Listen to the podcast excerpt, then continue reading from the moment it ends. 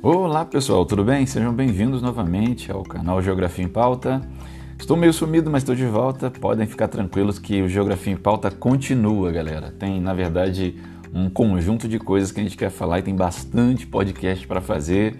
A gente vai dar uma acelerada agora nesses processos, principalmente nesse período de recesso. Então vamos começar a falar hoje. Queria falar um pouco sobre economia e nesse sentido a gente tem um dado aqui, uma coisa importante para falar com relação à utilização dos rios e à utilização dos caminhões. Né?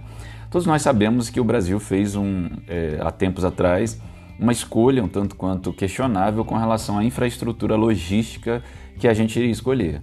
O investimento rodoviário ele é predominante no Brasil e a gente tem outros modais que ficaram, que acabaram ficando em segundo plano enquanto investimentos.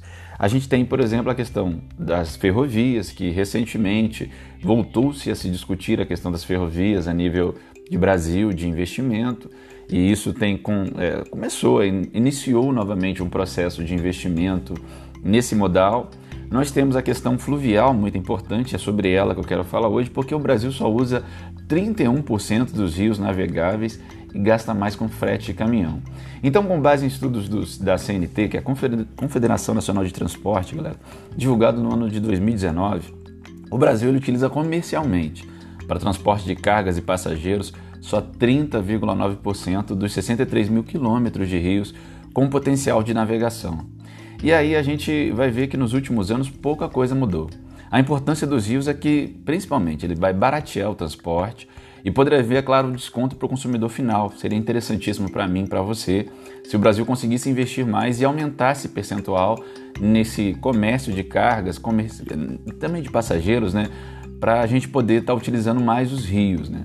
Uma carga levada para um rio tem um frete em torno de 60% menor do que por caminhões. É uma diferença bem considerável. Segundo especialistas, três motivos principais explicam o desperdício desse potencial no país para a navegação fluvial: a falta de infraestrutura, a falta de planejamento e também a, a falta de vontade política.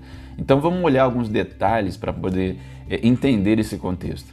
Apesar de o Brasil ter uma quantidade significativa de rios com potencial para navegação, eles não estão prontos para uso. Para que sejam transformados em hidrovias, é necessário que os rios passem por obras de dragagem, de sinalização, por exemplo. Né? Então não é uma coisa tão simples. Um outro estudo da CNT, o Plano de Transporte e Logística de 2018, apontou que os investimentos mínimos necessários para a navegação fluvial eram de cerca de 166,4 bilhões em 367 projetos. Né? Então são muitos projetos, é, quase 370 projetos. O valor é um valor realmente considerável mas a gente teria ali uma melhoria significativa no preço dos produtos a partir da utilização dessa via. Né? Entre as melhorias que estão nesses projetos estão incluídas dragagem, sinalização e, claro, construção de terminais hidroviários para poder estar tá fazendo a comercialização desses produtos. Um planejamento não contemplou a navegação fluvial. Um outro problema é que a navegação fluvial não foi incluída no planejamento em obras como construção de hidrelétricas. Agora, rios com potencial de navegação muitas vezes têm barragens, o que demanda a construção de eclusas para que as barcaças possam passar. E a eclusa é uma espécie de um elevador que eleva o barco que transporta a embarcação para uma parte ou mais alta ou mais baixa do rio, né? o que também acaba fazendo com que o preço é, fique mais caro da utilização desse rio. É, então, a falta de pensamento a longo prazo em vários rios navegáveis no Brasil na construção desse sistema de barragens também é um dificultador. Uma outra coisa, estimular a navegação de rios é, dá voto. Será que a gente, é, ano que vem, por exemplo, a gente tem ano eleitoral, no ano de 2022? Será que é, esse estímulo, esse investimento na área fluvial dá votos? Um componente político muito importante na equação, que às vezes a gente pode observar que provavelmente não há tanta motivação eleitoral de forma geral, né, para que se invistam em rios, já que a gente tem, na verdade, um setor muito forte de transporte logístico rodoviário que faz lobby político, que tem um, um peso muito grande nas decisões no setor de infraestrutura logística no Brasil. E a gente vê quando há é, para, é, greve de caminhoneiros, muitas vezes inclusive estimulados principalmente por grandes empresários, como a gente tem dificuldade, setores produtivos eles entram em pane, como a população, né? Acaba sofrendo com isso, né? E como os rios são usados em outros países? Para a gente poder comparar, é claro que a gente tem que comparar com países que têm características semelhantes à nossa, né? É, o transporte de rios tem mais peso, segundo o levantamento da CNT, na China, que possui 11,5 km de vias interiores, rios, né, economicamente utilizáveis para cada mil quilômetros quadrados de área. Os Estados Unidos, por exemplo, tem 4,2 quilômetros e o Brasil apenas 2,3 quilômetros para cada mil quilômetros quadrados de área, com potencial para utilizar rios.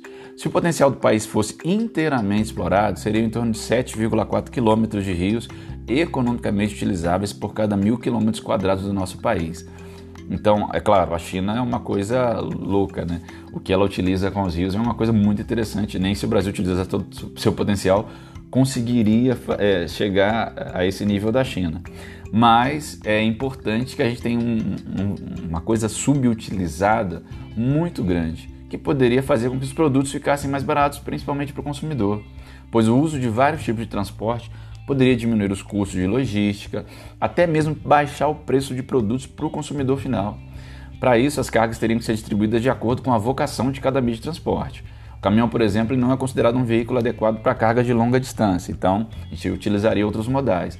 O transporte de rios é destinado principalmente a cargas com grande volume, como grãos, minérios. Segundo a CNT, um comboio com quatro barcaças consegue levar o equivalente a 172 carretas ou 86 vagões de trem. Com isso, o frete fica mais barato, o custo de transporte por rio em torno de 60% menor do que rodovias é, e 30% inferior ao de trem. Então a gente tem ali um potencial muito interessante de melhorar a nossa infraestrutura. O governo federal estuda projeto de incentivo. Em nota recente, o Ministério da Infraestrutura informou que reconhece o potencial do modal hidroviário e considera fundamental dentro da estratégia para reequilibrar a nossa matriz de transporte no país. O órgão disse ainda que tem investimentos da ordem de 1,1 bilhão para o setor e que trabalha com uma série de projetos prioritários. Entre eles estão o Plano Anual de Dragagem do Rio Madeira e o derrocamento de pedrais do Lourenço, no Rio Tocantins, e de Nova Avandanhava, no Rio Tietê. O Ministério também está elaborando um projeto de incentivo à navegação fluvial, batizado de BR dos Rios. Havia expectativa de que a proposta fosse apresentada ao Congresso no início do ano, mas agora o governo diz que o projeto ainda está sendo estudado em fase de análise e conversas com o mercado. Uma das opções avaliadas é a concessão de alguns rios à iniciativa privada, que incluiria a cobrança de pedágio para bancar os investimentos. De qualquer maneira, galera, o fato é que o baixo investimento nesse potencial encarece internamente, principalmente, os produtos eh, e faz com que a gente perca tempo, perca dinheiro e, claro, diminua nosso potencial de investimento, nosso potencial de crescimento a partir da utilização de modais diferentes. A gente já falou aqui, inclusive, em podcast sobre modais, os diferentes modais, modais mais utilizados, como ferroviário, hidroviário, né?